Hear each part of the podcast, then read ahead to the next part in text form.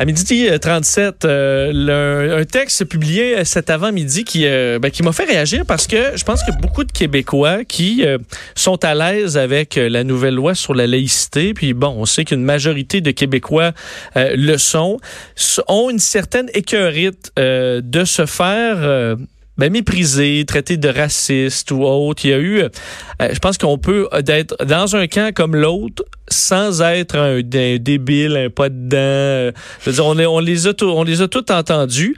Et euh, une chronique à la radio a fait particulièrement, on semble avoir pincé euh, le blogueur au journal, euh, au, au, journal Steve e. Fortin qu'on va rejoindre tout de suite parce que je trouvais son article assez intéressant. Steve, bonjour. Oui, salut, comment ça va? Ça va bien toi? Oh oui, ça va. Bon, euh, tu es tombé sur une émission de radio en anglais euh, où euh, bon, un animateur, chroniqueur faisait son Randall's Rand, donc une espèce de sortie, disons, éditorialiste où carrément va insulter peut-être notre gouvernement et une partie des Québécois? Ah, écoute, je vais, te, je vais t'expliquer un peu. Il faut comprendre que dans l'Outaouais, pour, pour ceux qui viennent en Outaouais, là, euh, il y a une radio qui ressemble un peu à Chaume, mettons, à Montréal. Euh, une radio de, de, rock des années 60, 70, 80. Tu vas entendre du, euh, du Led Zeppelin, du Pink Floyd, tout ça. Ben, tu vas écouter cette radio-là. C'est c'est relax, mais on, depuis quelques années, pour se démarquer, ben on fait appel à quelques collaborateurs, des chroniqueurs d'opinion. Puis Randall's Rant, c'est Randall Moore, c'est un chroniqueur qui, euh, c'est des montées de lait qu'il fait, puis tout ça. J'ai pas de problème avec ça. Mais euh, le jour de la fête nationale du Québec, donc moi je m'adonne à syntoniser euh, là où j'étais. Euh, c'est le, le, la station de radio qui rentrait le mieux. Donc j'étais dans le bois. Je, puis tout à coup, je, je, je, prends ça et je suis tombé sur le cul littéralement. Je me suis dit, ben, c'est quoi ça?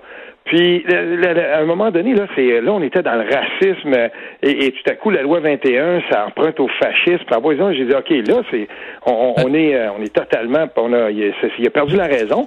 Puis, j'ai réécouté comme il faut. Je me suis assuré que chez 106 la mettent en ligne. J'ai attendu un peu.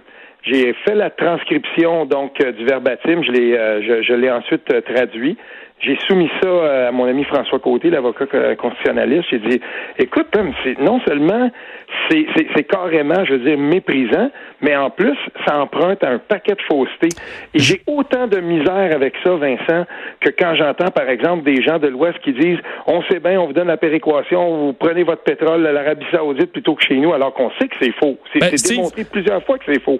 Mais dans ce cas-là, tout ce qui est dit dans ce chronique-là est faux aussi.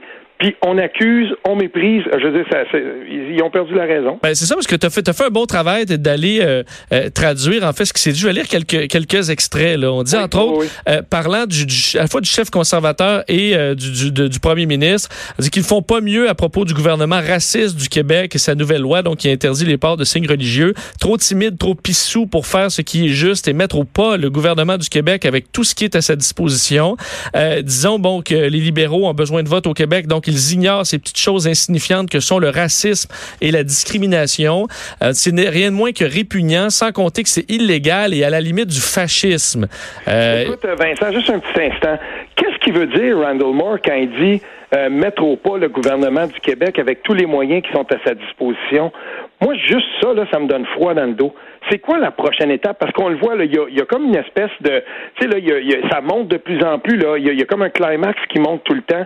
La prochaine fois que quelqu'un veut se démarquer pour, euh, pour dire, bon, ben nous, on est contre la loi qui, qui vient d'être votée au Québec, on va dire quoi? On l'envoie l'armée?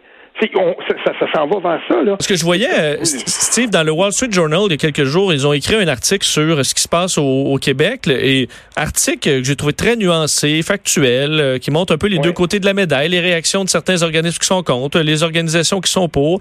Euh, donc, c'est quand même possible d'être assez neutre sans comprendre qu'il n'y a pas de, il y a, pas de, racisme, disons, dans, dans, ce projet-là. Pourquoi ça semble difficile d'éviter de, ces formulations un peu grossières? Euh, à certains endroits?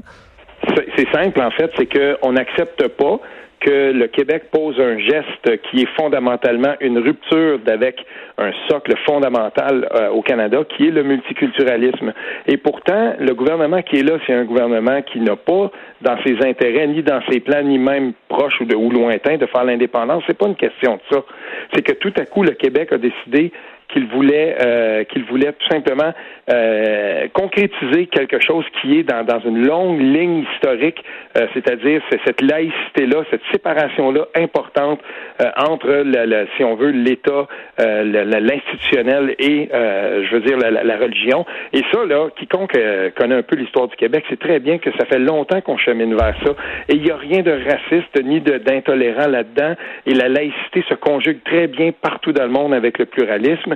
Il y a des défauts dans cette loi-là, je l'ai souvent critiqué moi-même, mais quand même, il faut, il faut arrêter ça. Il faut tracer une ligne à un moment donné dans le sable où on dit, là, ça, ça va faire. Euh, on, ne peut plus de rester, là, si on veut, là, euh, discret, impassible devant des, attaques comme celle-là. Mais est-ce que... Évidemment, en plus, ça arrive le jour de notre fête nationale, il faut le dire. Mais est-ce qu'il y a aussi une, une mauvaise compréhension ou c'est juste de la mauvaise foi? Parce qu'en lisant euh, les traductions que tu as fait, il y a beaucoup de, de trucs qui sont juste carrément faux là, sur les projets de loi sur qui on a l'impression que c'est tous les fonctionnaires qui, qui sont interdits de porter des signes religieux alors que c'est pas le cas.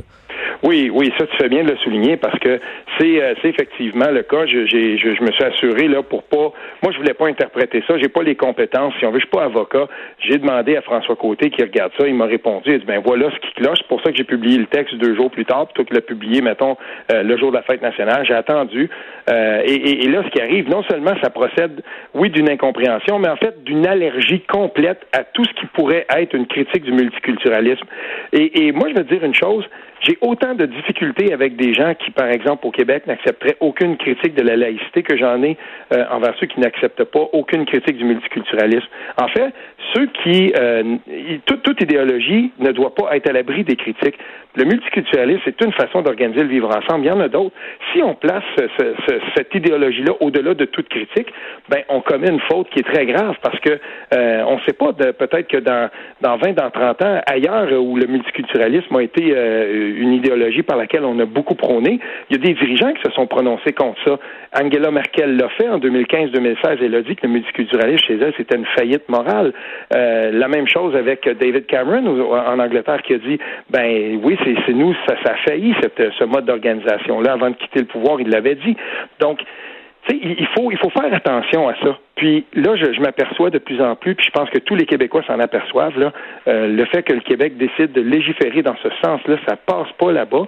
Et euh, moi, je m'attends à ce que ce soit un petit peu plus calme jusqu'aux élections, parce qu'il a raison là-dessus. Des, euh, Randall, euh, Randall, Moore, il, a raison quand il dit on s'en va en élection. Il n'y a personne qui a intérêt dans le Canada anglais, aucun politicien qui a intérêt à prendre le Québec de front, parce que même, je ne sais pas si vous avez lu là, mais Philippe, c'est Philippe Lemieux, Philippe Québec 125, il disait que le chemin de la victoire, autant pour les conservateurs que pour le Parti libéral, va probablement passer par le Québec et les comtés qui y sont.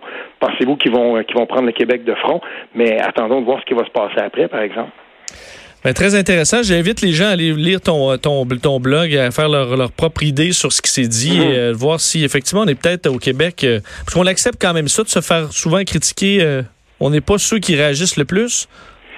Ben, on est, il faut, c'est pas grave qu'on critique. Puis j'ai pas de problème avec les gens qui sont contre le projet de loi 21, même ceux qui vont le contester. Ça fait partie des droits et des dispositions dont, dont tout le monde peut se prévaloir. Comme si j'ai aucun problème avec le fait, et moi j'appuyais la loi, le fait qu'on légifère dans ce, dans, ce chemin-là. Mais là, maintenant, on n'est plus là-dedans. Ce que j'ai, ce que j'ai entendu de Randall Moore, puis de plus en plus, on voit qu'il y a comme une accélération. Il y a, un climax qui monte là. Puis il, faut, il faut stopper ça. Là. Il faut qu'à un moment donné, il y ait plus justement de textes comme celui dont tu parlais dans New York Times, ou comme il y en avait eu un aussi dans le dans le Marianne en France, où on est on, on dit les deux côtés de la médaille. Là. Ben Steve, merci beaucoup de nous avoir parlé aujourd'hui. Ben, merci beaucoup. Salut. Euh, Steve Fortin sur son euh, texte, blogueur euh, dans le Journal de Montréal, le Journal de Québec. Donc, c'est vrai que de peu importe la position là-dedans du gouvernement ou des cons, on peut rester dans ce qui est, disons, nuancé plutôt que sortir des, des gros mots qui sont, qui sont inutiles et un peu hors sujet. Courte pause, on vient.